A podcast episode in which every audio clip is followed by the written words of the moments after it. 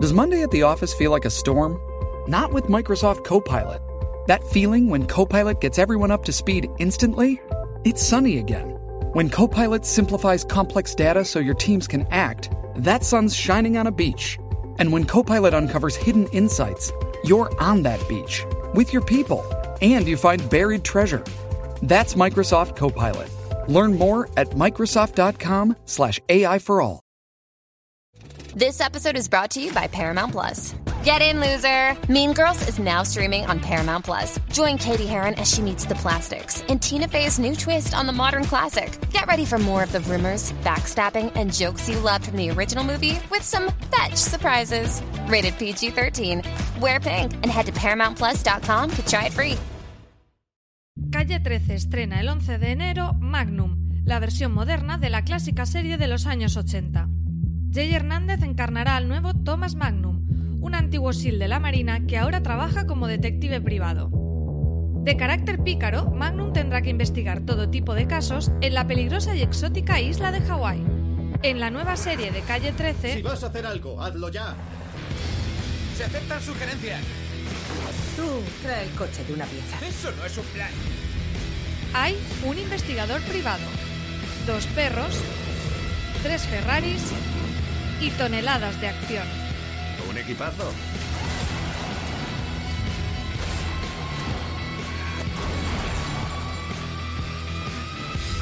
Parece que la cosa promete.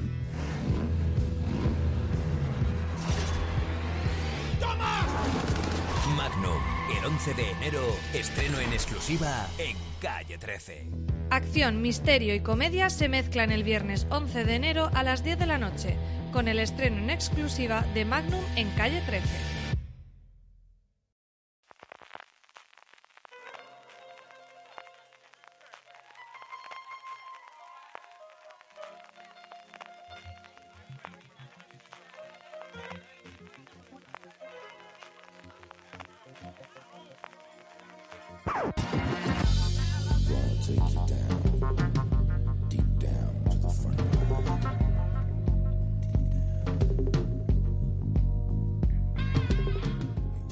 Bienvenidos de nuevo a streaming, el programa de fuera de series donde cada semana repasamos las novedades y estrenos más importantes de las diferentes plataformas de streaming y canales de pago.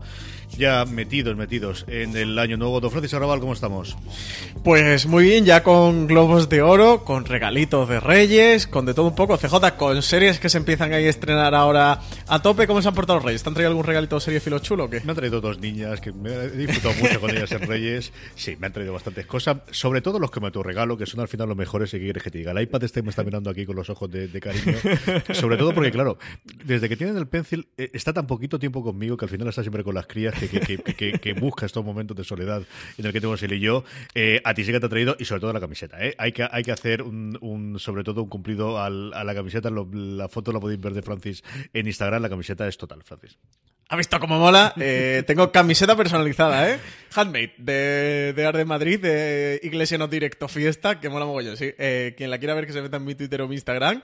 Eh, mola muchísimo, CJ. Pienso llevármela a partir de ahora a todos los eventos de Deberías, de deberías, del mundo. deberías, deberías totalmente. Tenía ya una de Jan Pope, Entre lo bien que te queda y la envidia que le vas a dar a dos o tres que yo me sé en la juntemos es fundamental. Claro, no, puedo acercarme con ella a Alberto Rey porque seguro que, que se la- me desnuda y se la lleva el canalla.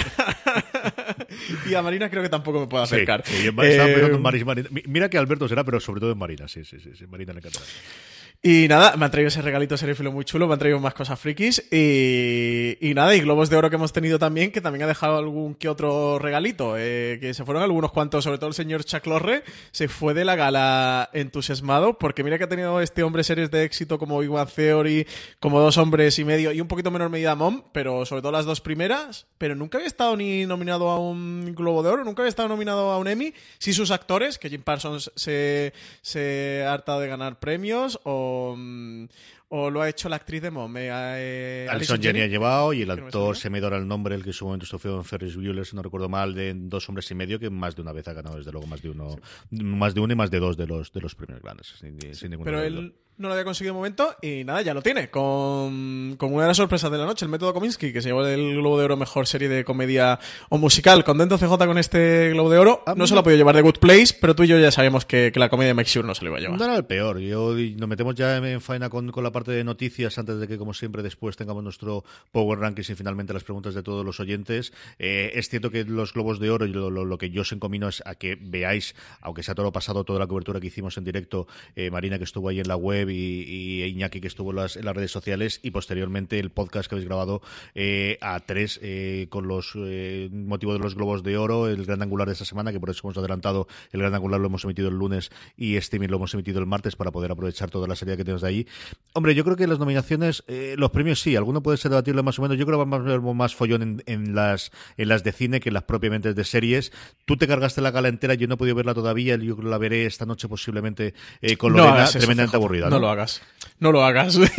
Te quiero mucho. qui- Quiero que No, no, no, yo la gala la veo con Lorena. Al final, la gala creo que son dos, minutos, dos horas treinta quitando los anuncios. Nosotros solemos durar unos 45 minutos. O sea, en cuanto empiezan los discursos, Lorena los salta automáticamente. No me interesa, no me interesa, no me interesa y lo pasamos rápidamente, no te preocupes. Sí, la gala fue tremendamente aburrida. Sandra y Andy Samberg prácticamente no tuvieron relevancia ni peso ninguno durante el transcurso de la gala, más allá del, de ese monólogo, ese número inicial que hicieron, que tuvo algunos chistes eh, simpáticos, eso en el gran angular que hemos grabado Marina Such, a Loren y yo sobre los globos de oro. Ahí desgranamos todo mm, en detalle, pero eso no tuvo muchos momentos entusiastas. Bueno, el discurso de Regina King, que se lo llevó eh, en una categoría interpretativa de películas, en la categoría de películas sí fue quizás el más apasionado o más desgarrador. Glenn Close tuvo un discurso que estuvo muy bien y muy acertado, pero más allá de ahí, poco más. ¿eh? Jeff Bridges pegó una turra impresionante y mira yo que, que lo quiero, pero nos pegó una turra. Pero que eso es que la gente lleva mucho tiempo sin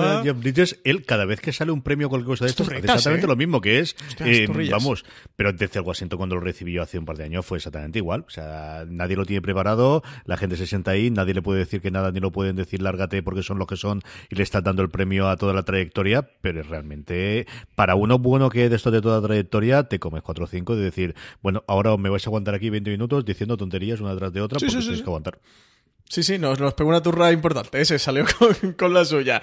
Y, y eso, bueno, más allá de, de ver a Chuck Lorre, al hombre que estaba entusiasmado, estaba tan entusiasmado, como Peter Farrelly, que, que ganaron la mejor eh, película de, de comedia, y estaba eh, por Green Book, y estaba que se salía la película esta que, que en la que está además Mahershala Ali, que también, también. se llevó el Globo de Oro, que lo vamos a ver ahora como Wayne Hayes, eh, el detective protagonista de la tercera temporada de True Detective, que vais a ver qué papelazo tiene. Eh, se llevó el Globo mm, eh, de Oro. El otro que estaba entusiasmado, CJ, era Ted Sarandos, que esa parte sí que merece la pena verla. Que de hecho, yo estaba viendo la gala con María Santonja y me decía, ¿se ha puesto Ted Sarandos eh, más gordo? Digo, no, es que tiene el pecho henchido, estaba que no cabía en sí mismo. CJ, por favor, tienes que verlo, porque la cara de Ted Sarandos de esta es mi noche, eh, pero como si fuera Rafael, ¿eh? Eh, le Sí, es que a nivel de televisión por fin ganan uno, los Globos de Oro que siempre habían tenido y le siguen teniendo un cariño extraordinario a Amazon, aquí le siguieron teniendo, pero no al ritmo que habían tenido previamente, y luego desde luego la apuesta por Roma, que yo creo que tuvo que ser una apuesta muy personal de Sarandos, que de momento está funcionando, a ver cómo acaba pues, finalmente la cosa en los Oscars, y bueno, por los demás yo creo que bueno, las nominaciones en su momento tampoco fueron demasiado polémicas, lo que digo, como toda la polémica se va a centrar en cine, eh, el Green Book que estás diciendo tú tienes ya bastantes por lo que he leído yo en la prensa americana y estas cosas. En, series, eh, bueno, os, os combinamos eso, al que vayáis a escuchar el, el podcast de los Globos de Oro, que para eso lo hemos hecho especial. Lo que sí que nos sirvió eh, los Globos de Oro es para empezar a ver trailers y teasers de las próximas series. Luego en HBO comentaremos el que hubo simplemente de un minutito, pero como un montón de cosas, un montón de series de HBO. Pero el otro, yo creo, el más interesante y el que más se habló fue una de las grandes apuestas de FX, de ese últimos coletazos que tiene FX antes de la compra de Disney, a ver qué ocurre con ella de cara al 2020, de una eh, serie llamada Foss Verdon. Sí, ya enseñaron el trailer, primeras imágenes de este Fossey Verdon, que se refiere al, biopic. En la serie va a narrar las vidas de los bailarines Bob Fosse y Gwen Verdon. Es una miniserie de FX que va a llegar en abril, que está protagonizada por Sam Rockwell y Michelle Williams, que cuenta como productor ejecutivo con Lin Manuel Miranda, como diría ya, como el 25% de, de, series o de proyectos que empieza a ver en Hollywood. Con Lin Manuel eh, Miranda hicieron un, un, chiste muy simpático mm, durante la gala que decían como que Luis Manuel Miranda era ese señor que tenía un, un pequeño musical independiente en Broadway y se había hecho conocido a partir de, de ahí. Eh, la, la miniserie o esta miniserie ya ha enseñado primeras imágenes. CJ, ¿has podido ver algo? Porque yo vi el trailer, me gustó mucho. Ni a nivel de dirección, madre de Dios, en la producción de FX, ¿eh? ¿eh? ¿Cómo está este canal? Que además FX fue, entre comillas, la vencedora de la noche, digo entre comillas, porque se llevó tres estatuillas, eh, fue la que más estatuillas ganó. Y es que el nivel de producción que está teniendo la cadena es espectacular, ¿eh? eh de verdad, mirad este tráiler de Fossi Verdon, que lo podéis encontrar en fueraseries.com, porque a mí me dejó abierto, CJ, de verdad que me dejó abierto. Yo no tenía para nada esta serie en el radar. Eh, de Bob Fosse sí que tengo la manía de decir Foss, con esto de que nunca sabes si la E del final en los americanos pronunciarla o no. Eh, había leído algo en su momento y del éxito que tuvo en su momento con, con alguno de los musicales, pero no conocía. es cierto que a partir de ver el tráiler he bichado un poquito por la Wikipedia esta mañana. A mí el tráiler me ha encantado. Me ha gustado muchísimo, muchísimo, muchísimo. De Manuel Miranda y el otro día escuché yo que sería la única persona de consenso para poder presentar los Oscars este año y creo que tienen razón. O sea, creo que es el único pues que a día de hoy podría eh, decir, bueno, si tira para adelante y podría hacer la gala y podría funcionar. Yo creo que de las dos o tres personas en todo Estados Unidos, y mira que son millones, que, que puede hacer que yo creo que. Que todavía cae bien, ¿no? A todo el mundo. Y si no a todo el mundo, al menos a, la cantidad de gente que, que, va a tener detrás, que no va a tener polémicas, eh, por la parte que, que, que, sobre todo la academia no quiere tener polémicas en el en, en, la gala. Y una gala que tiene toda la pinta de que no va a tener presentador. Y más aún con lo que me estás contando tú de que estos al final estuvieron cinco minutos. Eh, seguimos con noticias un poquito más cercano a nosotros, y es que, bueno, parece que vamos a tener, todavía no está confirmado ni por Televisión Española ni por Once Entertainment, los dos em, principales implicados, pero sí que eh, parece que hay agua en los rumores de que podremos tener una cuarta temporada del Ministerio del Tiempo, Francis. La noticia llegó a un día un tanto extraño y es que saltó en Bertele, que fue quien la publicó, el mismo día de los inocentes, por lo cual todos creíamos que era una inocenta, a pesar de que aseguraban a lo largo del texto de la noticia repetidas veces de que no, de que no se trataba de ninguna inocentada, de que era una noticia real. Parece ser eso, que Radio Televisión Española habría decidido, aunque no está confirmado por Radio Televisión Española, por lo cual esta noticia no es oficial, eh, solo por ahora la ha dado Bertele, que, quedaría luz verde a una cuarta temporada, la producción de una nueva temporada del Ministerio del Tiempo. Lo que sabemos por Javier Olivares, que ha ido comentando a través de su Twitter, es que le ha dicho que hasta que Radio Televisión Española no confirmara nada no había nada, que en cualquier caso que él estaría dispuesto para volver a ponerse a los mandos de la patrulla. Un proyecto eso, que después de más de un año y medio de estar ahí en el aire, pues surge toda la duda del mundo, ¿no? Tanto de la parte de Javier Olivares, que sabemos que está trabajando en otra serie, en, un, en una versión, eh, una adaptación a serie de televisión de la película Atrapa un ladrón de Alfred Hitchcock, eh, por lo cual está en otros proyectos y bueno, ya ni qué decir, ¿no? De, de los actores protagonistas protagonistas del Ministerio del Tiempo que han estado rodando, bueno, pues un montón de, una multitud de series o, o de películas. A ver qué es lo que ocurre. Aquí la circunstancia es esta que sí, la, las series de Pablo, eh, al que siempre recordaremos, y Javier Olivares con Once Entertainment, pero al final los derechos los tiene Televisión Española. Y al propio Olivares le hemos oído tú y yo en varias eh, actuaciones en público diciendo que al final él no tendría por qué estar, como ocurrió con Isabel, ocurrió con eh, sus otras con Víctor Ross, que él no estuvo las últimas temporadas porque al final realmente la serie es de Televisión Española. Él comentaba, como todos sabemos, que a día de hoy tiene un acuerdo exclusiva con MediaPro, que si quisiesen que él volviese al Ministerio del Tiempo, que insisto, no es una condición necesaria para que la serie funcionase, pero me extrañaría que hiciesen el paso, no Televisión Española, sino Rosa María Mateo, porque al día de hoy no existe Televisión Española como tal. O sea, la decisión es, viene a la administradora única hasta que se aclare el tema del concurso para la nueva directiva y luego vamos a tener la nueva Junta de Administración. A día de hoy todo tiene que pasar por Rosa María Mateo. Eh, tengamos esa cuarta temporada, a ver también quién formaría parte tanto del Ministerio como de la patrulla, porque yo no sé cómo estará el tema de los contratos de la gente que se había en su momento y que todo el mundo estará, pues, en algunos muy, muy reclamados, tanto para hacer televisión como para hacer cine. Lo hemos visto en varias series, muchos de ellos de Movistar Plus en el último año. Eh, pero bueno, insisto, yo creo que, que algo lleva de, ruido cuando tanto lo ha comentado y, cuando tantos se han dejado querer. A ver qué tenemos. Aunque dicho por otro lado, a mí lo que me apetece mucho, mucho ver es desde luego Atrapar un ladrón, la adaptación que, comentábamos en el que esa sí que está confirmada, que está ya trabajando Media Pro eh, Javier Olivares, que era un proyecto personal que tenía desde, desde hacía tiempo. Y por último, si esta era una cosa sorprendente, la que sí que no ha sorprendido absolutamente a nadie es que CW encargue el piloto de Batwoman, que tiene toda la pinta que será serie para la temporada que viene, Francis. Ya habíamos podido ver al personaje de, Batwoman, con su alter ego Kate Kane en el crossover superheroico de DC Eh, de CW, Elseworlds, el crossover que hicieron un poquito antes de irse todas las series de, de la Ruverso de vacaciones de Navidad era un secreto a voces que, el, que introducir este personaje Batwoman en el crossover era un poquito para testear el personaje, ver qué tal funcionaba, ver cuál era la reacción del público, ver qué tal la actriz protagonista que habían elegido, que era Ruby Rose para encarnar este papel, se adaptaba al personaje y el público respondía. Parece que, que, el, que ha funcionado bien, que en DCW están contentos y en cualquier caso, han encargado la producción de un piloto al director de Vindater, un director que ya ha trabajado anteriormente en series como Arrow o The Flash, otras series de, este Arrow verso, y CJ. Eh, no, de momento no sabemos si el piloto lo veremos o no, pero encargada la producción está. Yo creo que no hay ninguna duda de que llegará a las pantallas esta Batwoman, tratándose de un personaje tan importante dentro del universo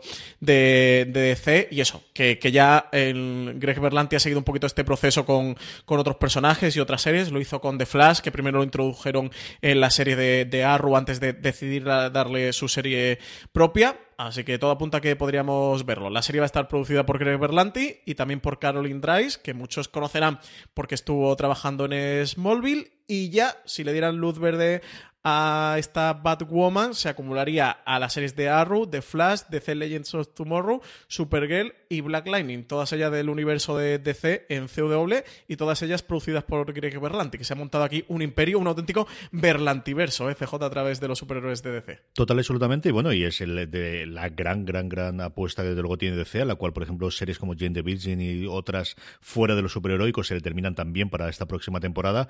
Yo creo que Batwoman está llamada a, a retomar o si no esta temporada, desde luego en la siguiente, el hueco que va a dejar Arrow, que al final lleva muchos años, y en una continuidad, bueno, pues, que tiene que, producirse y que le dejan jugar con algo que, tenga el nombre Bat, que hasta ahora está total y absolutamente vetado para CW, pues yo creo que es una eh, clarísima muestra del poder que, que, ha ido amasando, desde luego, con las adaptaciones eh, Berlanti en los, en los últimos años. Con eso terminamos la eh, parte de noticias. Vamos ya con el repaso de las cadenas y empezamos con un HBO España que tiene un montón, pero que un montón de novedades y de El primero de ellos nos llega el 12 de enero, la segunda temporada de Future Man.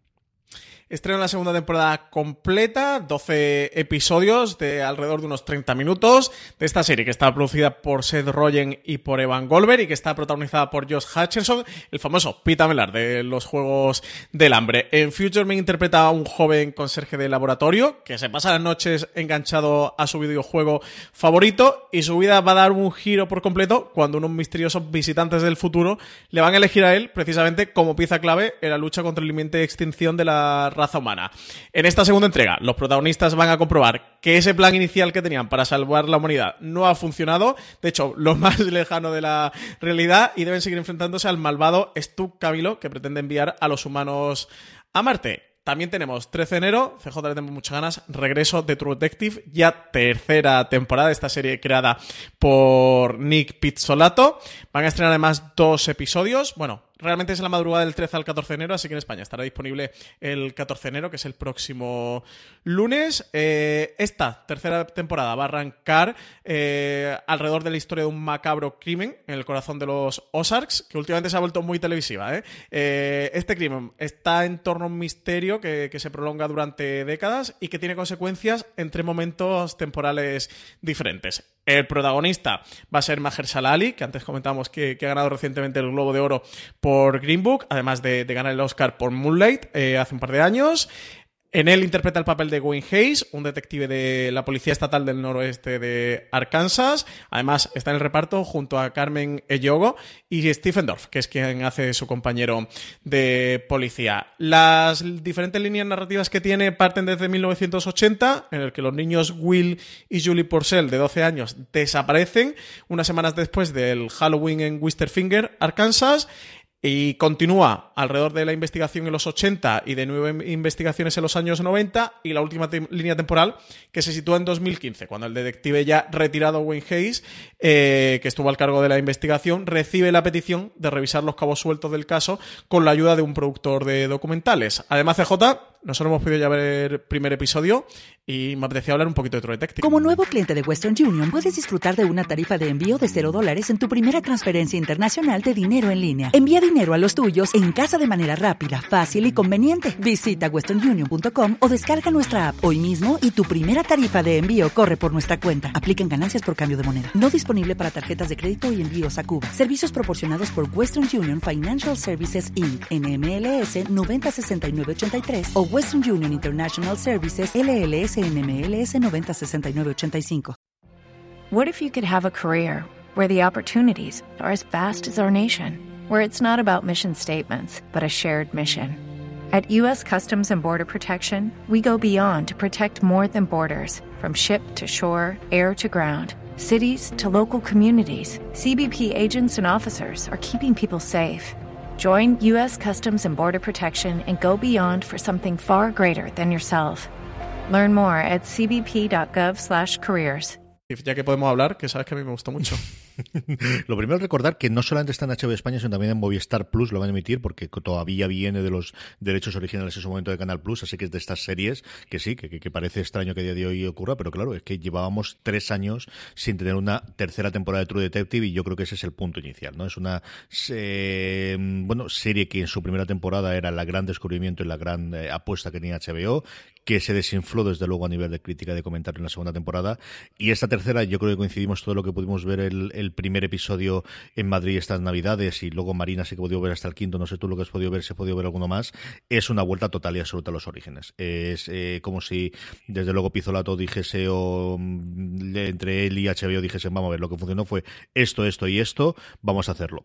Con las aportaciones que tiene el, lugar donde ocurre, con las tres líneas temporales, con un Marcel Amiri que está absolutamente eh, estelar. y bueno, pues eh, cuando alguien está en un momento de gracia, como lo estuvo hoy en la primera temporada, ¿no? Que le pilló ese año del reconocimiento y del redescubrimiento y que ahora se ha pagado eh, tantísimo con el paso del tiempo, pero Ali eh, venía cuando se confirmó su fichaje de ser Moonlight, ahora a ver qué recorrido tiene su interpretación en, The Green Book también para reconocimientos de premios, pero aquí está sencillamente estelar y a mí me gustó muchísimo el primer episodio, pero es que me gustó muchísimo la primera temporada también de True Detective. Tiene muchísimos vueltas a lugares comunes que ocurrían esa temporada, tanto los diálogos como las conversaciones, eh, como los monólogos, las conversaciones en el coche, el tipo de, de, mm, ocurrencia que ocurre y del, de esta desaparición, alguna de las cosas que aparecen al final del episodio en cuanto a muñecos y cosas similares que recuerdan mucho a otros objetos que aparecieron en la primera temporada, pero vamos, que porque no nos pusieron el segundo, si no lo hubiese visto sin problema, Francis. Y tanto, y tanto, pues no, he tenido tiempo de ponerme con los siguientes, ¿eh? porque además con estas navidades de por medio, así que para mí han sido un poco locas, que está entre Málaga, Alicante, eh, Barcelona, Alcoy, que me he recorrido eh, España en la mochila. Eh, no he tenido tiempo para verlo, así que me voy a poner esto antes de que se estrene la nueva temporada con, con el resto de episodios que tenemos. A mí me ha gustado mucho, me ha gustado mucho porque creo que recupera lo mejor de la primera temporada, que era tener a un gran protagonista. Eso en este caso tenemos a Mahershala Ali, que él creo que está fantástico. Y luego recuperar un poquito esa atmósfera casi metafísica, ¿no? Con esa fotografía, esa producción que, que nos dejaron en su primera temporada. Puede ser también el lado quizás mm, de donde puedan venir más críticas, al menos de momento ya falta de ver más, que, que son las críticas que, que, se han podido ver eh, un poco de, de, que quizás sea demasiado análoga a la primera temporada. Habrá que ver. Eh, hay gente que sí que ya ha visto los cinco primeros episodios, pero eso como mucho han visto cinco, no hemos tenido acceso a los diez. Y a ver qué tal CJ. Yo sí que la compré, me bajé de la segunda temporada en el sexto, séptimo episodio y, y, esta la tengo comprada absolutamente. Tengo muchas ganas de ver más True Detective y al que le gustara la primera, yo les recomendaría eso, a falta de pringarme o mojarme un poco los dedos habiendo solo visto el primero, que, se ponga con ella, porque si le gustó la primera, creo que esta tercera le, le va a gustar. Pero bueno, la veremos completa y la seguiremos comentando por aquí por streaming. Confirmaciones de fecha a medio plazo. Por un lado, Better Things vuelve con su nueva temporada, ya sin Lucy Kay como eh, productor ejecutivo. La serie Pamela Andlon volverá el 28 de febrero con la tercera temporada. Y Killing Eve, quizás, bueno, pues de las series en las que hemos hablado y ahí, eh, como hemos visto con los Globos de Oro, vuelve confirmada ya la segunda temporada el 7 de abril, mucho antes de lo que yo esperaba, Francis. Sí, prontito. Eh, bueno, ya la primera se estrenó en torno a abril, ¿no? Pero se, han puesto las pilas, ¿eh? Con esta segunda mm, temporada. Una Phoebe Waller-Bridge, que es la creadora de Clean Eve, también de, de la serie Fleabag, que también estaba allí en los Globo de Oro, estaba entusiasmadísima, ¿eh? Eh, Cuando ganó Sandra el Globo de Oro, la enfocaron a ella y, y estaba con, con una cara de, de fascinación absoluta.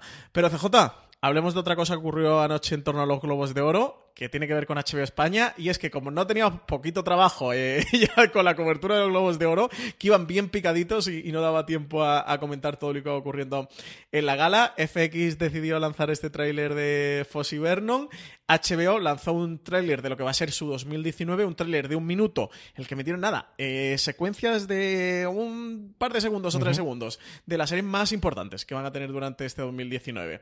Por allí aparecieron, como no puede ser de otra manera, Juego de Tronos, también segunda temporada de Big Little Lies, eh, Watchmen, Chernobyl o incluso Euphoria, o Catalina la Grande, que en España se va a ver a través de Sky. Eso, lanzaron algunas pildoritas.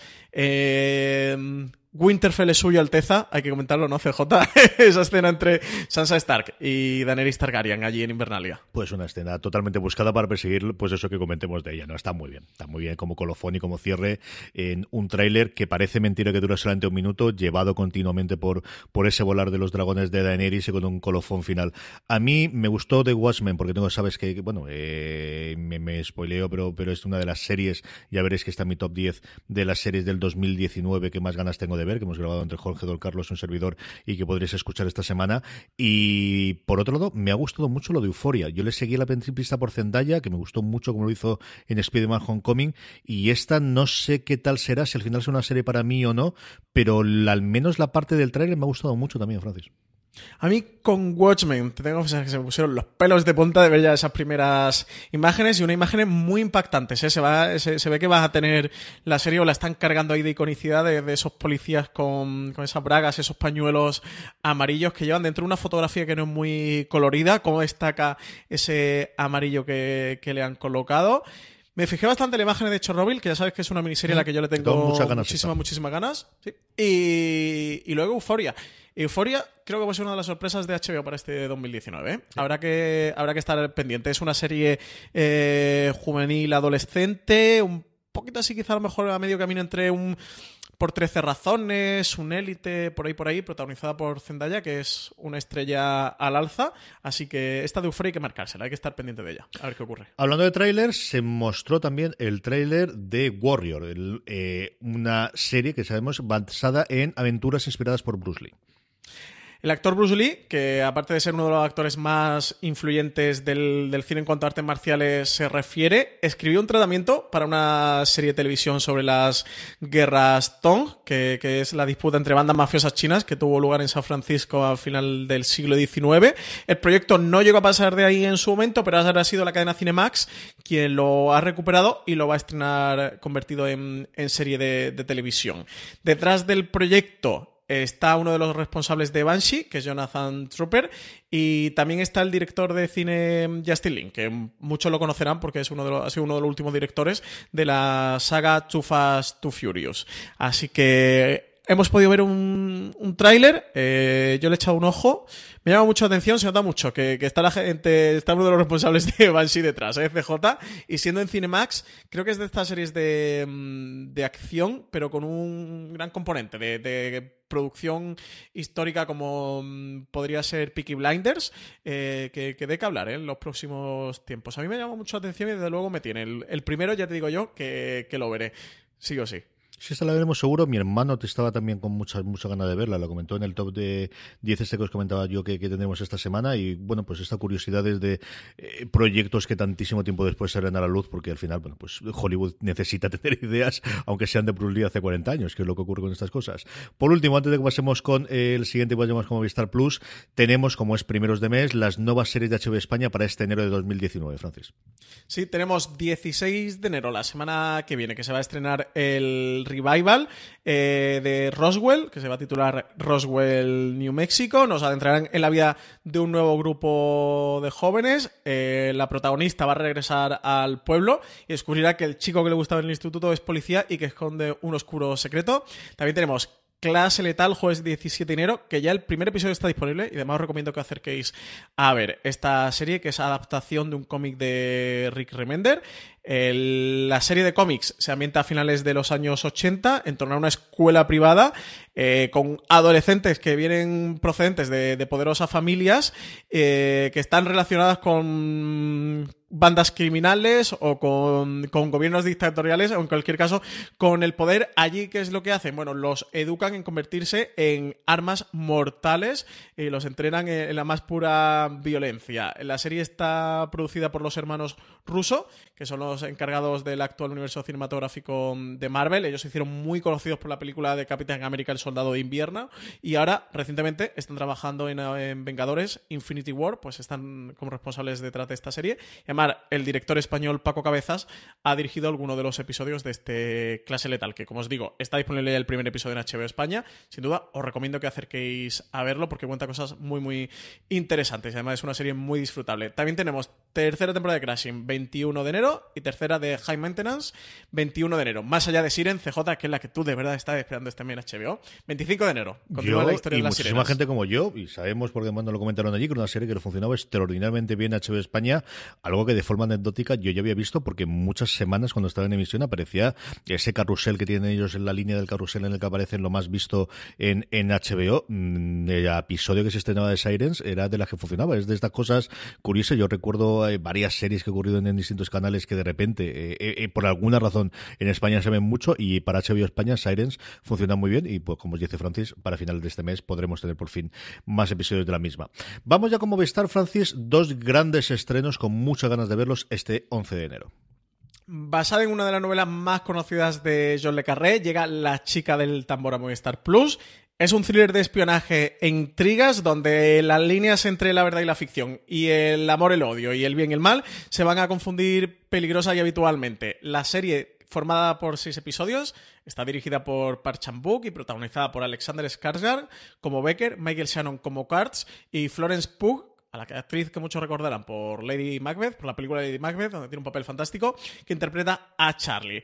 La serie está ambientada a finales de la década de los 70, eh, donde la historia sigue a Charlie, una joven, dicen que inteligente e insatisfecha actriz británica, cuya vida va a dar un giro radical después de conocer al misterioso Becker mientras pasa unas vacaciones en Grecia. Pronto se va a hacer evidente que sus intenciones no eran lo que parecían y este encuentro va a acabar en un complejo complot ideado por un oficial de inteligencia israelí llamado Kurtz. Así que muchísimas ganas a la chica del tambor, ¿eh? miniserie de la, de la BBC que por fin llega a Movistar Plus. Sí, señor, que ha funcionado muy bien. Ha estado en un montón de listas de final de año, tanto inglesas como americanas. En Estados Unidos se emitió eh, durante el mes de diciembre los seis episodios, creo recordar, al ritmo de dos episodios por, por semana y estuvo en varias de, de las listas estas de top de, de, final de año que he visto yo de los críticos americanos. También el 11 de, de enero nos llega la cuarta temporada de esa verdadera delicia de serie llamada Catástrofe.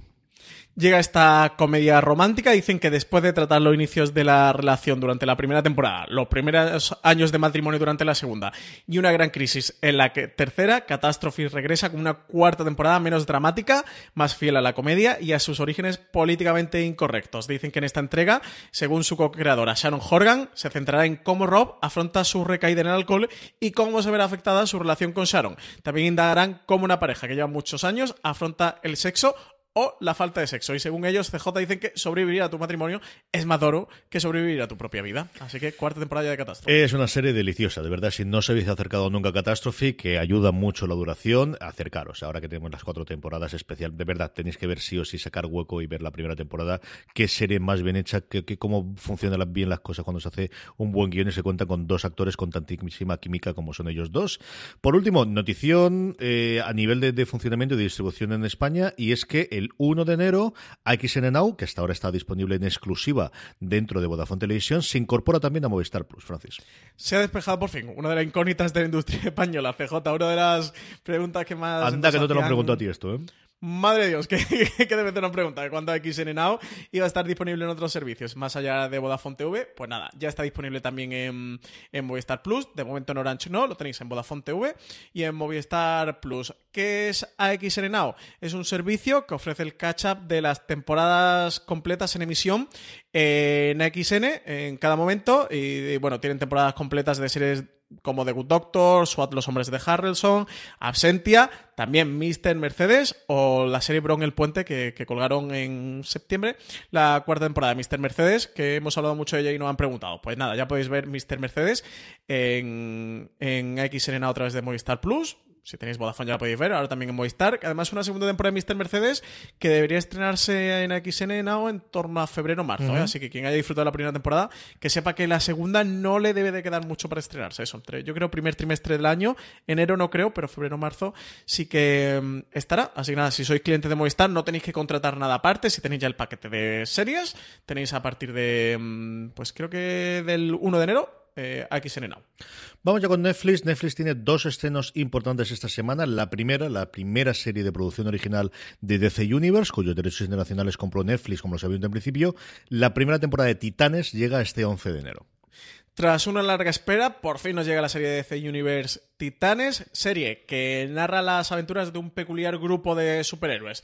Este grupo está formado por Raven, Starfire, Robin, sí, el Robin de Batman y Robin, y Chico Bestia, que se van a convertir en los titanes en esta serie que dicen que es bruta, oscura y con grandes dosis de acción.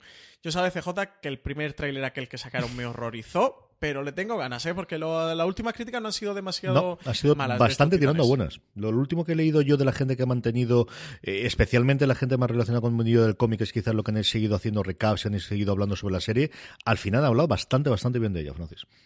Yo de verdad que le he recuperado las ganas. Viene, llega el 11 de enero temporada completa.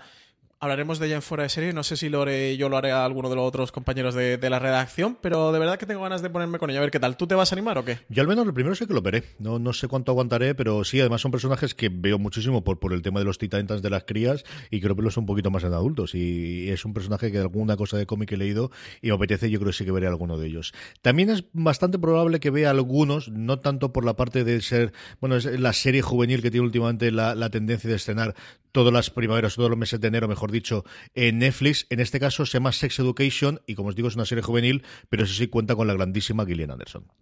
La serie no se va a meter en la vida de Otis, un chico experto en el sexo, pero que decide aprovechar los conocimientos de su madre sexóloga, la cual interpreta a la gran Gillian Anderson, para montar una consulta sexual clandestina en su instituto. Va a tener la ayuda de su compañera Maeve. El reparto principal cuenta con Asa Butterfield como el protagonista, con Emma Mackey como Maeve y como decía, como la gran Gillian, eh, Gillian Anderson como, como Jean, que es la madre de este, de este Otis, de este chico que decide montar una consulta sexual clandestina en su propio instituto. Esta es la serie de la que Netflix espera que hablemos las próximas semanas, como consiguió que durante las semanas de Navidad hablásemos de este episodio, película, experiencia interactiva que fue Black Mirror Bandersnatch, que yo he visto que a mí me ha gustado, pero ni comparable con lo tuyo, Francis. A mí me ha gustado bastante, pero porque me lo he pasado muy bien. ¿eh? eh mm, tengo contrapuestas. ¿Por qué? Porque mm, me parece que es un divertimento absoluto, es decir, para pasar un buen rato, sobre todo para ver con amigos o con familia, que fue eh, mi caso, yo fue en estos días de, de, Navidad, que estaba con mi, con mi hermano allí, con mi madre y con mi tío, estábamos pasando la Navidad en Barcelona allí con, mis tíos y con mi abuela y tal. Mi tío es muy fan de la ciencia ficción, de hecho, bueno, se le ha leído toda la mm, bibliografía de Isaac Asimov y es un gran fan del género. Le dije, oye, Tito, se ha estrenado esto de Black Mirror Bandersnatch, ¿por qué no lo vemos juntos? A él ya algo le, le sonaba, así que nada, decidimos una noche que yo que habíamos terminado de cenar, sería las diez y media ponernos, y Jota, nos levantamos a las dos de la mañana mirando el reloj diciendo, pero bueno, ¿esto qué hora es? Vámonos todos eh, a dormir, así que nada, nos soplamos allí tres horas con, con Black Mirror Bandersnatch. Tengo que decir que la primera historia que, que hicimos fue la que más me gustó, que es la que acaba con. Intento no hacer spoiler, ¿eh? pero voy a decir cómo acaba. Acaba con una. Uy, es que no sé si meterme spoiler, ¿lo digo o no digo CJ? Bueno, con la hija de uno de los personajes que sale. Ya está. Eh, eso es imposible adivinar nada a través de esa pista.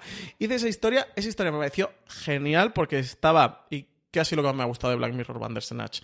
Estaba muy bien metido, eh, muy bien pegado lo que es la experiencia interactiva de tú ir decidiendo qué acciones quiere que haga el, protagonista de esta historia, con la propia historia que te van contando y con la historia del, creador de la novela y con el videojuego que están desarrollando. Eh, tiene una, gran sincronía y, me gustó porque... Mm, oh, oh, oh, You need parts? O'Reilly Auto Parts has parts.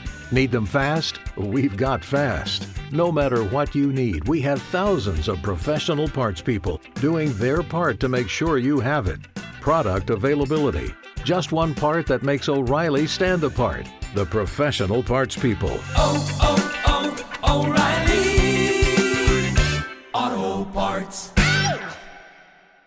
no parecía como un experimento forzado, ¿no? De queremos hacer esto y te buscas cualquier historia, sino que, que, estaba muy bien pensado por parte de Charlie Brooker y bien desarrollado. Luego el humor meta me encantó y sobre todo en la historia donde elige la opción de Netflix. Hay una opción de Netflix mmm, por ahí colgada.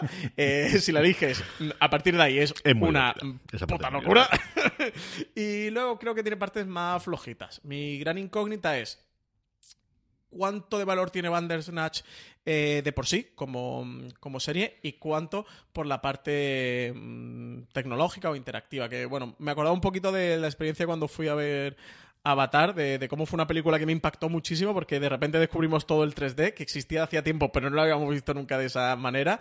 Y luego las semanas, teniendo un poquito reposada la película, eh, realmente la historia era un poco simplona. En, en, este Bandersnatch, eso me intento sopesar un poquito, ¿no? Poner en, en, frío qué valor tiene Bandersnatch de por sí más allá de la parte interactiva. En cualquier caso, me parece un disfrute enorme y hay que ver a partir de ahora qué hace Netflix con esto y cómo lo conjuga temáticamente, porque eso, en Bandersnatch van, van a cañón, ¿eh? A mí me ha gustado. Yo me lo pasé muy bien, de verdad que me lo pasé muy bien. Yo no soy un completista ni un necesario. Necesito ver todos los finales. Me ocurría exactamente lo igual con los, libros de, de, Sigue tu propia aventura cuando era pequeñajo. Llegaba a un final y me quedaba con él y no tenía absolutamente ninguna necesidad de, ver los demás. Yo creo haber visto un par o tres de los finales y, y, la verdad es que la experiencia me gustó mucho. Y luego es cierto que quizás por deformación profesional, pero me atrae muchísimo más allá del episodio, que insisto, me ha gustado y tengo curiosidad por verlo el, el lineal en el Apple TV, eh, igual que el, en Chromecast no puedes en la parte interactiva, entonces lo ves todo continuo y me gustaría ver qué es lo que presentan ellos como historia eh, continuada o cuál sería la canónica, por así decirlo. Mm, me gusta mucho como eh, eh, punto inicial aunque no sea el inicio, sabemos todos que ha habido experimentos previos. La propia Netflix tuvo un episodio del gato con botas de la serie animada que tienen a partir del personaje de Shrek en el que hacías esto, que yo la he trasteado con la Jerez una vez. HBO hizo esa prueba con Mosaic, eh, aunque es cierto que la parte interactiva solamente está disponible en Estados Unidos con la serie de, Sharon Stone del eh, finales del año pasado, o de, mejor dicho, de hace, dos años, eh, primeros del año pasado. Eh, pero esta yo creo que sí que es, y así lo hemos leído en las entrevistas y lo hemos leído en los, en los making-ofs que han sacado, una apuesta por un lado tecnológica de Netflix que quería eh, desarrollar esta tecnología, se acercó a, a, Charlie Brooker a ver si tenía una idea. Él le dijo inicialmente que no, esto es lo que nos cuentan, pero luego resulta que tenía una idea en la cabeza que era esta y se le fue desarrollando poco a poco y yo creo que sí que técnicamente es una pasada. O sea, el, tema de que no tengas ningún momento de corte, no detectes, yo lo he comparado muchísimo con lo que yo recordaba los DVDs especialmente eh, en su momento interactivos en el que notabas el cargo de la pista y de cómo tenías esos parones entre cargar una pista y cargar otra pista o los CDs en su momento con videojuegos y aquí es totalmente, vamos, eh, es directo, no notas ningún problema, ninguna carga del buffer. Yo creo que es un punto clarísimo de, Netflix de vamos a, probar esta tecnología. Esta es la, parte rudimentaria y la parte inicial. Eso sí, por todo lo alto, que no lo has probado con una serie menor, sino lo has probado, pues yo creo que junto con Stranger Things, los dos nombres más importantes que puede tener a día de hoy eh, Netflix dentro de, su cartera de proyectos. Y, y al menos eh, con lo que sabemos de los números, que es simplemente el ruido social y lo que tengamos alrededor en nuestra esfera, yo creo que les ha funcionado muy, muy, muy bien estas navidades, Francis. Sí, sí, sí, yo creo que le ha funcionado genial. El nivel de ruido ha sido impresionante. La cantidad de artículos y los ríos de tinta que han corrido por internet, con los diferentes finales, con las diferentes historias, etcétera, etcétera.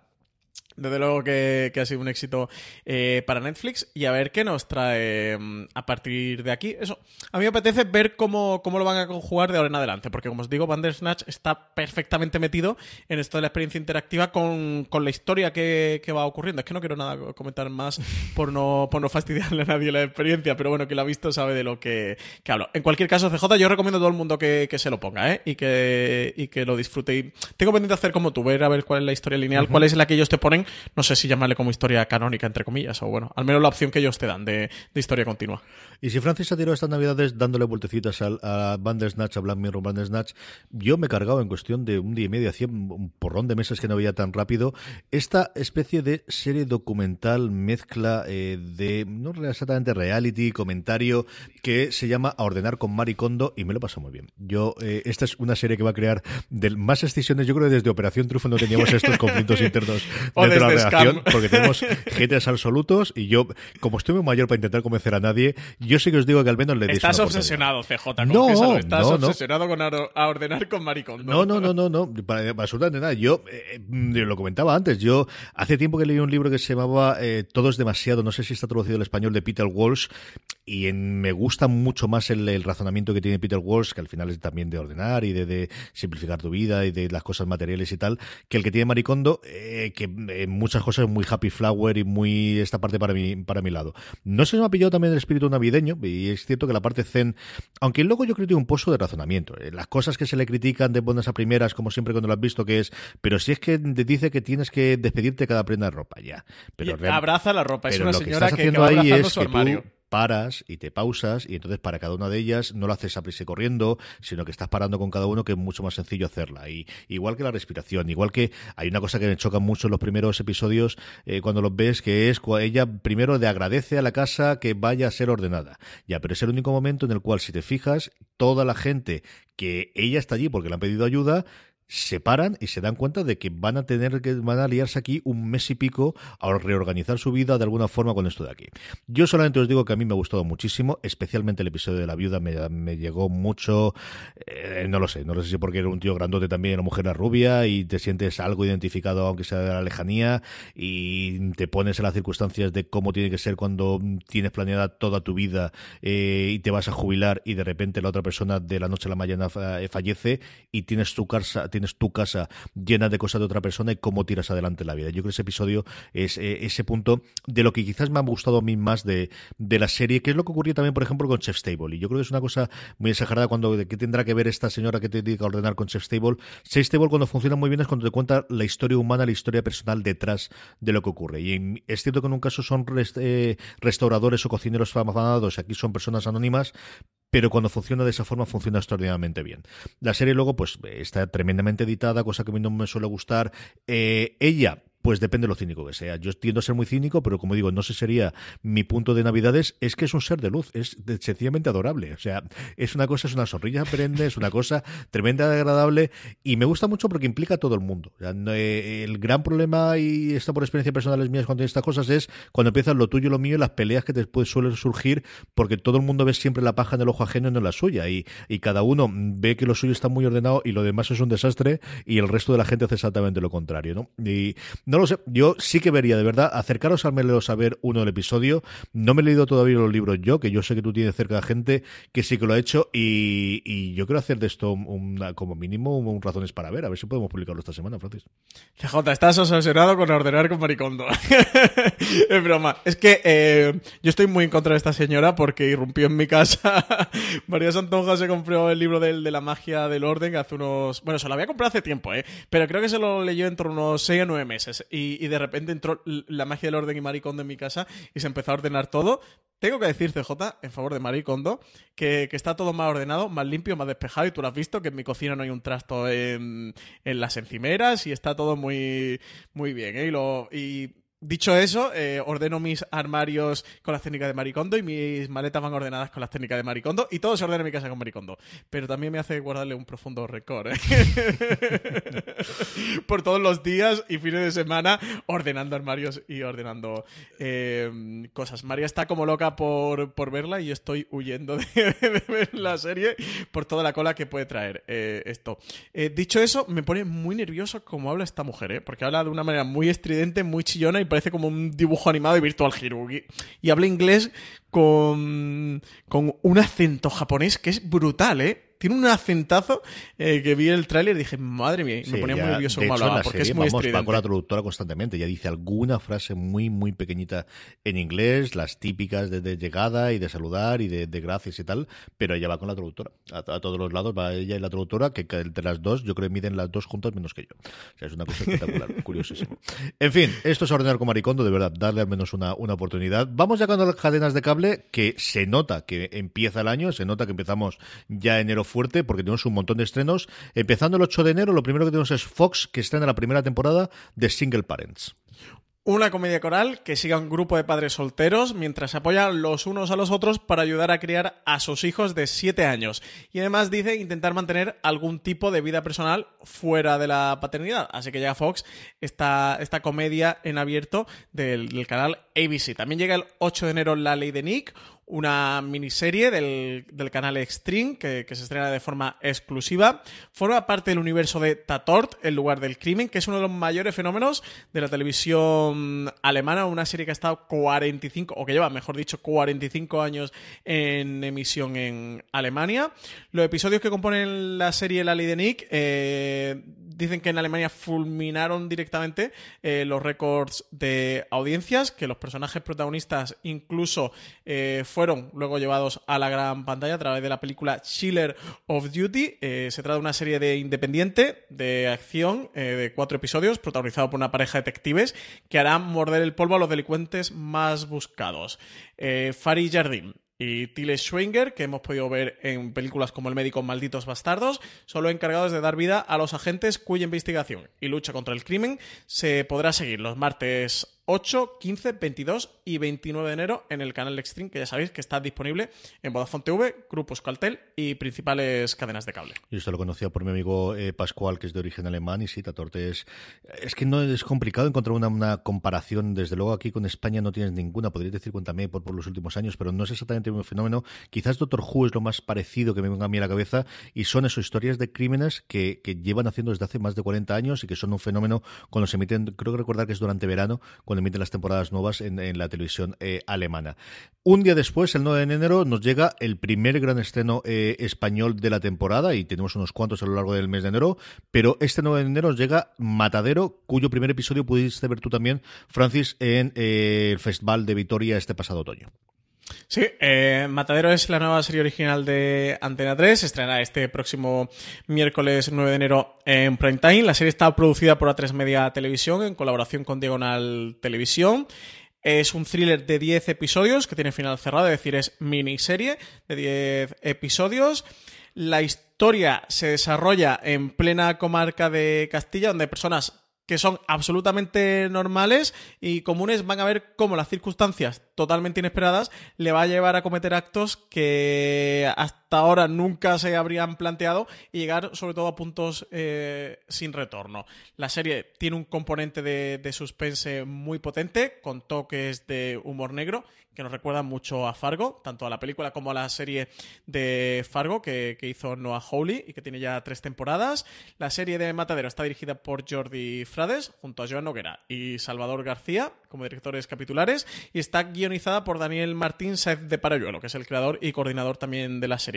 Como protagonistas tenemos a Pepe Yuela, Lucía Quintana, Carmen Ruiz, Tito Valverde, Ginés García Millán, Antonio Garrido entre muchos otros. Y CJ, como tú comentas, yo la pude ver en el festival, nos enseñaron el primer episodio y a mí me gustó mucho, ¿eh? me pareció una serie muy, muy chula y muy disfrutable. Es como he comentado, es un thriller eh, puro y duro, cargado de humor negro por los cuatro costados. La comparación con Fargo es la más evidente y la que a todo el mundo, nada más ver 10 minutos de matadero se le va a venir a, a, la cabeza. Y es que es exactamente eso, al final un tener un medio muy exótico y muy, muy recargado, con, con como muy cañino, muy castiza, como es este matadero, como es esta Castilla de mataderos de cerdos que, que nos plantean y ese ecosistema que hay alrededor con una trama, con sus mafiosos, con sus eh, pistoleros y sobre todo con personajes que se van a ir viendo liados en una bola de nieve, en una situación que cada vez se va haciendo más grande y de la cual cada vez va a ser más difícil salir. Yo recomiendo a todo el mundo que, que esté pendiente el 9 de enero al estreno Antena 3 de Matadero. Además, eso en miniserie con 10 episodios, una historia eh, cerrada y que yo creo que les ha quedado una serie muy, muy, muy entretenida y muy divertida para ver. Y pasaros por fuera de series.com y leed la entrevista que le hizo Marina Such a Daniel Martín, que de verdad es que de las mejores entrevistas que hemos hecho, que ninguna está mal, que todas son buenas las que hacemos fuera de series.com, pero las mejores. son- de verdad que me gustó muchísimo, me entretuvo muchísimo, muchísimo. Y si necesitáis eh, alguna razón que yo creo que no para ver Matadero, de verdad que la entrevista está muy, muy bien. Dos días después, el 11 de enero, primer gran estreno de calle 13 de la temporada, la primera temporada de Magnum, que comienza este 11 de enero con episodio doble, aunque ya se puede ver el primer episodio en su plataforma web, Francis. Sí, Jay Hernández será el nuevo Thomas Magnum, un encantador detective privado que vive en Hawái la, en la mansión de un millonario ausente de carácter pícaro. Magnum investiga sus casos con habilidad en una peligrosa y exótica isla, mezclando dosis de acción, misterio y comedia. Magnum es la versión moderna de la serie clásica centrado en Thomas Magnum, un antiguo SEAL de la Marina condecorado que en esta versión va a regresar a casa desde Afganistán. Volverá para utilizar sus habilidades militares eh, como detective privado y nueva versión, CJ, nuevo sucesor de, mm, de Tom Selleck, que, tiene el papel por delante Jay Hernández, como tú comentabas. En la página web de Calle 13 se puede ya disfrutar el primer episodio, que lo han preestrenado online y que a partir del 11 de enero pues continuará la serie. Sí, señor. Y por último, mm, yo creo que una noticia que tampoco nos sorprendió nada, habíamos elucubrado ya con esto hace una o dos semanas, y es que Vikingos se confirma que se despidirá tras su sexta temporada, la que todavía falta por emitir eh, a lo largo del año que viene. Todo apunta a que sea esa eh, parte, o esas dos partes de 10 episodios que están haciendo desde hace un par de temporadas. Eso sí, que continuará con su universo, porque evidentemente se va a construir un universo sida de sí alrededor del mundo de Vikingos. Aprovechando que la serie ya ha terminado la producción de esta sexta temporada, que va a tener, como comentaba CJ, 20 episodios. Ya sabéis que Vikingo creo que es de, desde la cuarta temporada. Cada vez que digo esto siempre digo creo que nunca lo compruebo. creo que es de la cuarta temporada. Hicieron eh, que cada temporada tenga dos partes, pero dos partes de 10 episodios, no de 5, porque Vikingos hasta ahora había tenido temporada de 10 episodios. Han terminado la producción de esta sexta, de estos 20 episodios. La serie eh, lleva emitido hasta su quinto episodio en el momento que ahora... Bueno, ya, ya habrán emitido el sexto en este momento que, que nos están oyendo. Eh, quedan 25 o 24 episodios por delante para ver de esta historia. Lo que sí han aprovechado para confirmar tanto History Channel, que es el canal de emisión original, como MGM, que son los estudios que han producido la serie, que han decidido...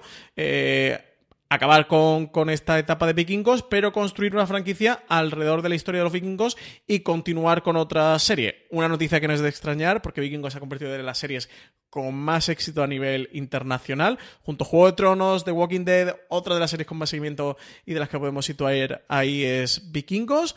Sabemos por el momento que Michael Hurst, el creador de la serie, famoso creador de, de los Tudor, va a continuar en, en esta nueva serie que hagan así como el equipo creativo de Vikingos, al que se va a sumar Jeff Stewart, guionista de películas como La Jungla de Cristal o El Fugitivo. Lo que desconocemos hasta ahora es cómo va a continuar esta serie. Si va a ser un spin-off de alguno de sus protagonistas, si va a ser una precuela, si va a ser una secuela si van a continuar con uno de los hijos de, de, Ragnar, que es por donde va avanzando a día de hoy la historia, o de qué forma lo van a hacer. Pero en cualquier caso, CJ, una noticia que no es sorpresa porque cada canal busca actualmente tener su propia franquicia y si HBO tiene eh, Juego de Tronos, pues oye, ahora Amazon Prime Video ha comprado los derechos del, del Señor de los Anillos o Vikingos, pues va a, a continuar con su, con su franquicia de Vikingos.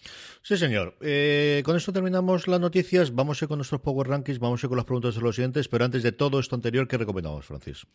Pues yo me voy a quedar con Matadero, que como ya he visto el primer episodio es una serie que me gustó, que tengo ganas de ver más y oye, desde que estuve en septiembre en el festival tengo ganas de continuar eh, con ella. Así que no me, no, no me podía dejar fuera um, Matadero, pero también este, esta semana voy a hacer un poquito de trampa. Me voy a quedar con dos porque sabes que a mí me apasionan las historias de John Le Carré. Disfruté mucho la miniserie del Infiltrado. Ahora volvemos a tener una miniserie de John Le Carré, producida de nuevo por BBC, que está, es esta la chica del tambor. Además tenemos a Park que es de los directores asiáticos más apasionantes. Las críticas han sido buenas, así que nada, no puede fallar. Es que es opción segura. La chica Como Francis ha sido muy bueno y me ha dejado, pues nombraré yo True Detective, que evidentemente tengo muchísimas, muchísimas ganas de ver esta gran apuesta de primeros de año de, de HBO España, como si digo, tanto de HBO España como de eh, Movistar Plus, que lo podéis ver en los dos sitios, eh, lo que tengáis contratado.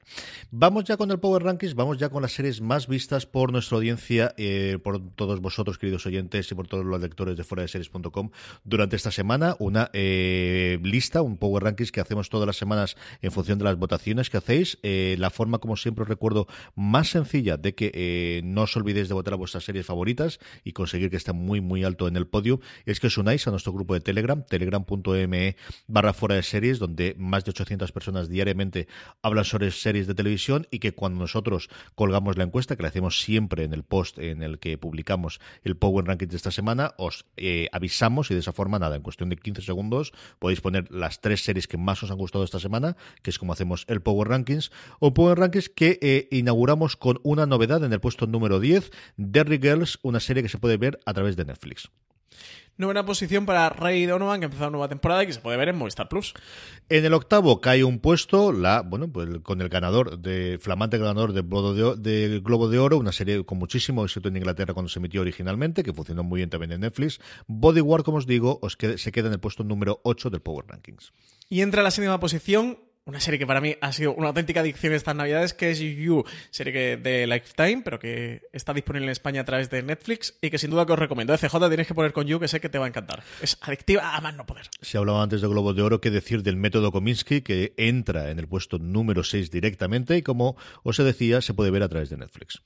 Y quinta posición para The Last Kingdom, que ha ocupado el primer puesto en las últimas semanas y esta vez baja hasta el quinto. The Last Kingdom, que está disponible en Netflix. Sube un puesto con respecto a la semana anterior. Antes hablamos de Vikingo, lo bien que funciona en España. Otra de las grandes series que funcionan extraordinariamente bien en España es Outlander y se puede ver en exclusiva a través de Movistar Plus.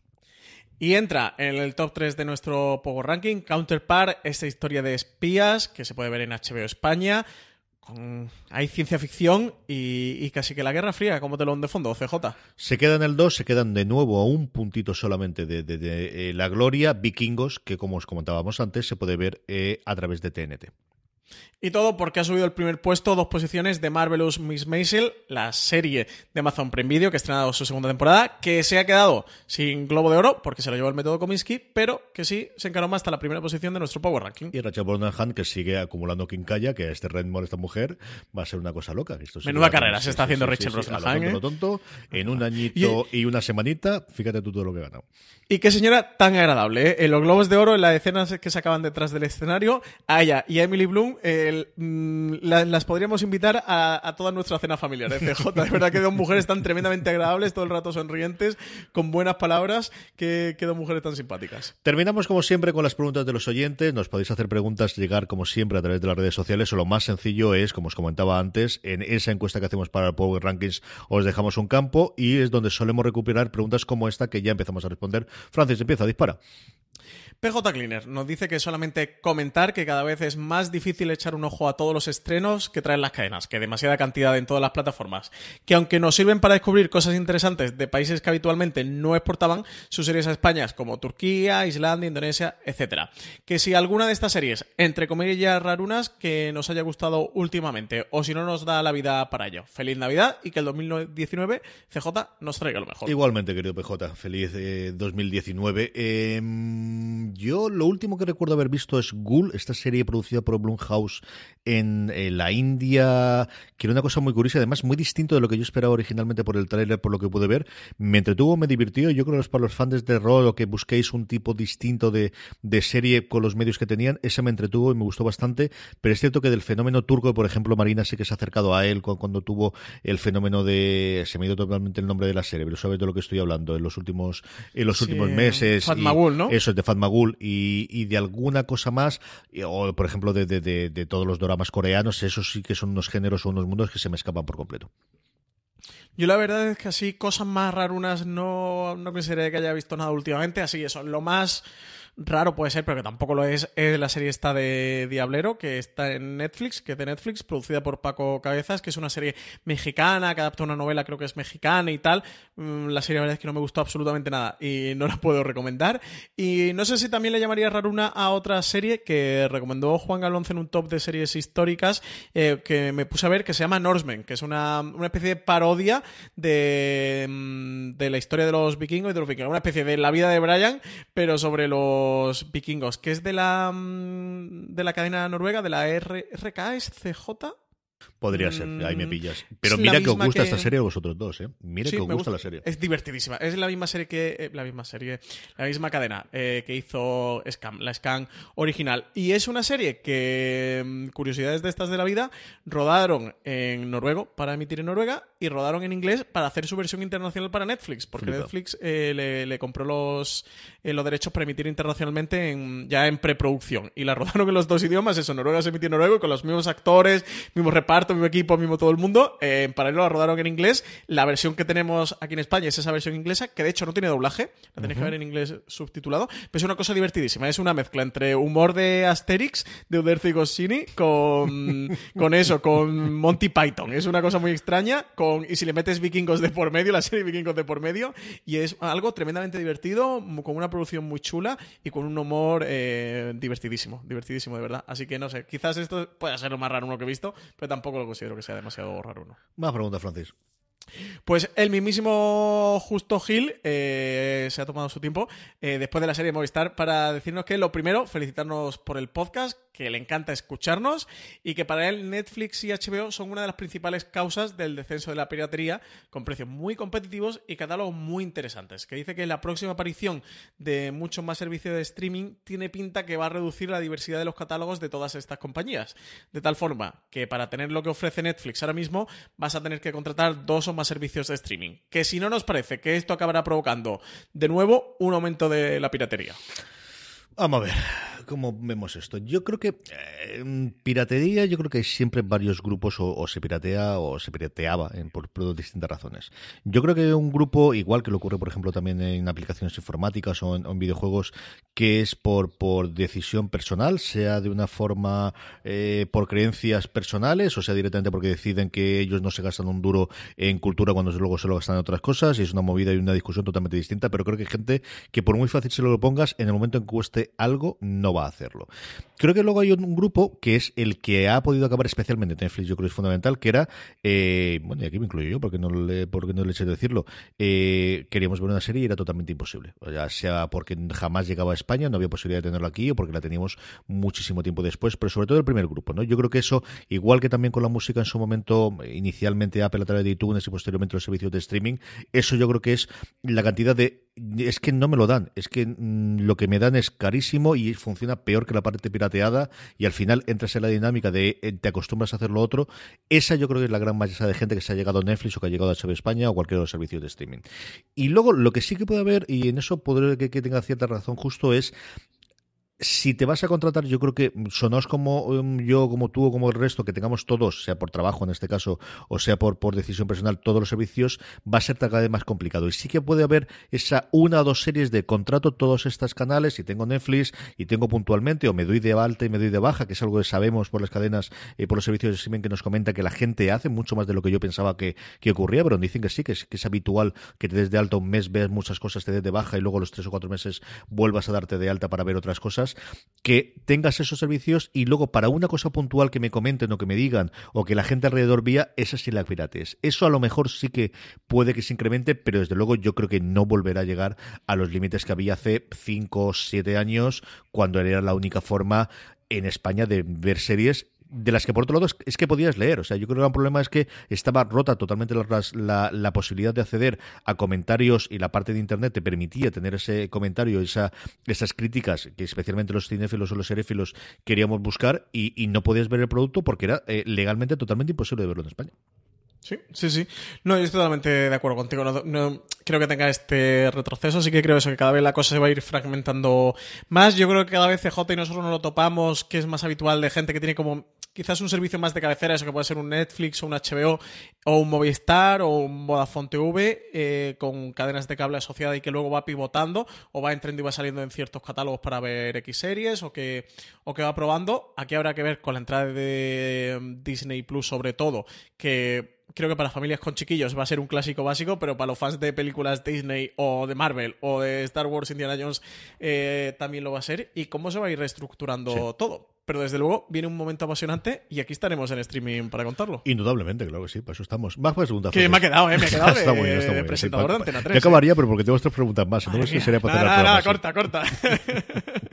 eh, Rosy Monte dice, J, dice que ha visitado esta Navidad de Winchester en Inglaterra, donde la memoria del rey sajón Alfred está aún muy presente. Dice que una visita perfecta para los fans de series como The Last Kingdom o Vikings, que la ciudad es preciosa, que tiene muchos edificios medievales, aunque poco o nada quede del periodo en que era la capital de Wessex. Así que nada, nos manda esta recomendación viajera por si tenemos oyentes que o que vivan cerca o que vayan por allí por Winchester en Inglaterra, que sepan que pueden visitar escenarios casi que reales de The Last Kingdom y Vikingos. Apuntado queda, que yo además tengo que acercarme por el Reino Unido posiblemente para verano. No, yo creo que no me dará tiempo a acercarme, pero mira, al menos apuntarlo, apuntarlo lo he apuntado. Eh, dos cositas nos quedan, nos quedan dos preguntas. ¿Cuál es la primera ya, Francis?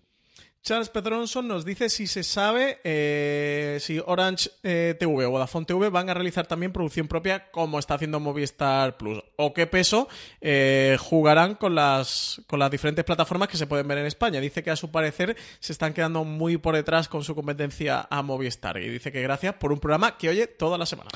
Pues muchas gracias por escucharnos, Charles. Eh, a ver, nosotros lo primero que conocemos nosotros es Vodafone Televisión. Vodafone Televisión por activa o por pasiva a día de hoy y todo siempre susceptible de cambiar. Hombre, de la noche a la mañana es complicado, yo creo que hasta que no vean los números. Eh, pero ellos siempre han dicho que lo que quieren es tener mejor contenido de terceros, que ellos no se van a meter en producción propia, pero sí que, y a la prueba me remito, es eh, están eh, interesados en todos aquellos canales y plataformas que tengan contenido y puedan sumarse, y ahí lo tienen, ¿no? Y han tenido Netflix, han tenido en, exclusiva inicialmente, lo han tenido HBO, y tienen Filmin, y meterlo todo demás.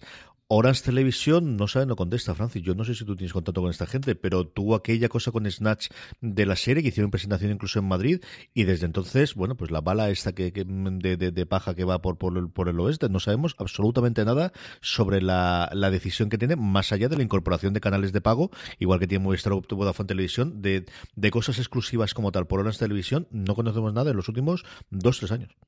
Sí, nada, suscribir lo que tú has dicho. Como Vodafone tuve, tuvimos en su día una reunión con, con el propio director, con Ignacio García Legad, y nos comentó eso que, que tú acabas de decir, que ellos, pues antes que, que ponerse a producir más series, era esta entre comillas, y yo digo entre comillas porque odio el término y además creo que es incorrecto, burbuja de, de las series, como que ellos no, no tenían nada que aportar nuevo y que ellos preferían dar a sus clientes no nuevas series o series exclusivas, sino, sino darle las mejores producciones pues que ya estaba haciendo HBO, que estaba haciendo Netflix, o que mm, traía Filming, o XN, o, o Calle 13, etcétera. Y con Orange TV nada, es una incógnita. Nosotros de fuera de series con ellos tenemos mm, cero contacto de otros medios de series de televisión. Sé que tienen el mismo contacto que nosotros y sí que tuvieron esta cosita de, de la serie Snatch porque precisamente se estuvo rodando en, aquí en España, en Málaga, que además el service lo hacía Fresco Film, que es la misma productora que está haciendo el service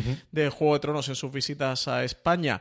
Nosotros estuvimos en el Junket de prensa con entrevistas porque tenían a Úrsula Corberó, la actriz española, salir en la serie, pero nosotros de hecho llegamos a través de una de, de la agencia de prensa que, que montó aquello, que no era que no era de- ni de la bueno, que lo tenía delegado de Orange TV, pero que no era la propia gente de Orange TV, así que al menos nosotros estamos totalmente fuera del radar. Para mí es una incógnita, pero creo que lo es, ¿no? Dentro del círculo que nosotros siempre hablábamos Yo, un desde poquito luego, de jamás Digo, digo nada. de- Claro, igual que Charles Pedroso se pregunta de, oye, esto de Orange TV, ¿cómo, ¿por dónde va a ir y cómo va a acabar? Al menos en la industria, en nuestro sector, la gente con la que nosotros nos rodeamos, hay un cierto halo de misterio y desconocimiento de, de cuáles son sus intenciones. Así que nada, seguiremos a ver si averiguamos algo más. Por último, Super Choco nos dice, hola, ¿sabéis algo sobre quién va a emitir en España Luther, la serie británica de BBC One?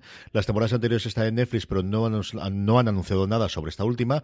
Enhorabuena por vuestro podcast que hace más llevadera la vuelta a casa desde la universidad. Queremos saber, Francis, ¿cuándo estrenan Luther aquí? Pues habrá que preguntarle a Netflix. CJ, al menos a Netflix, se me ocurre que es el camino más directo porque sí que tiene mm, las temporadas anteriores, como comenta Super Choco. Eh, nada, estos días como han sido así de Navidad y un poco dispersos por mi parte, pero también al otro lado han pillado día de fiesta que era en Madrid el 7 de enero y estos días navideños que, que mucha gente estaba de vacaciones prometo preguntar y, a ver si para la semana que viene tenemos una respuesta. Que yo sé, CJ, que me lo has preguntado también por privado, que me lo preguntaste antes que Super Choco, que, que, a ver qué pasaba con esta nueva temporada de Lucer. Yo recuerdo que, quiero recordar, eh, no sé si me equivoco, eh, no sé si algún oyente nos puede ayudar, que Lucer en su época la tuvo Canal Plus, que todavía era Canal Plus, y la llegó a emitir, entonces no sé si por aquí Movistar podría tener algo de nuevas temporadas, porque Netflix solo tenga temporadas pasadas, que no tenga la temporada en. no tenga los derechos de la temporada en emisión, sino solo las temporadas en catálogo. No tengo ni idea lo que ocurre con Lucer. Preguntaremos a, Netflix y ya a partir de ahí a ver si conseguimos indagar qué ocurre con esta, Esta es de las pocas cosas, ahora mm, sobre la pregunta que nos hacía antes justo Gil sobre la piratería, que, que, que, puede fomentar en una serie concreta. Ya no solamente el que hablen, sino por ejemplo cuando tengas un estreno de una, de una eh, en bombazo, yo creo que, bueno, cuando sabemos al menos la fecha, por ejemplo con Bodyguard, que sabíamos que un bombazo en Inglaterra, pero la gente sí que se esperó en Netflix, pero cuando ocurre con estas cosas, mm, yo creo que desde luego no al nivel que podía ser hace unos años, pero que sí que mm, tienes esta de es que quiero leer las críticas, tengo todo alrededor, está la, sé que hay comentarios, me voy a comer un spoiler, quiera o no, por un sitio u otro, es decir, justificarte como quieras, pero que al final sí puedes tener, yo creo, un núcleo de gente que, que, y más aún con esta temporada, que no es una serie nueva, ¿no? Es una serie que ya lleva las temporadas y saber lo que vas a esperar como caso de Lucer, ¿no? Es una cosa que cada vez ocurre menos, que cada vez tenemos los estrenos más pegados a lo que ocurre en otros lugares, pero bueno, que de vez en cuando ocurre y, aquí ha pasado, como es el caso de Lucer. Eh, nada, con esto terminamos streaming por esta semana. Eh, sabéis que tenéis mucho más programas, incluido ese gran angular sobre los globos de oro que publicamos ayer lunes en nuestro canal de podcast. Tendremos esta semana el top, tendremos reviews, tendremos un montón de cosas. Además, vais a tener bastante para los fans de, de fuera de series de siempre con la familia Navas durante esta semana. Eh, sabéis que podéis oír todos nuestros canales de podcast en Spotify, en Apple Podcast, en iVoox o en cualquier reproductor de confianza buscando fuera de series, muchas, muchas más de contenido en foreseries.com. Don Francis Arrabal, hasta la semana que viene. Pues hasta la semana que viene, CJ. Solo te quería recordar, antes de despedirnos, que el próximo viernes 18 de enero vuelve ya Star Trek Discovery y es segunda temporada. Sí, señor, sí, señor. Mira, otra de las cosas que se nos ha quedado y perdido son los short treks, estos cuatro episodios que han hecho intermedio, que no sabemos nada de ello. Hablaremos sobre Star Trek sin duda la semana que viene. A todos vosotros, querida audiencia, gracias por estar ahí una semana más y recordad, tened muchísimo cuidado y fuera.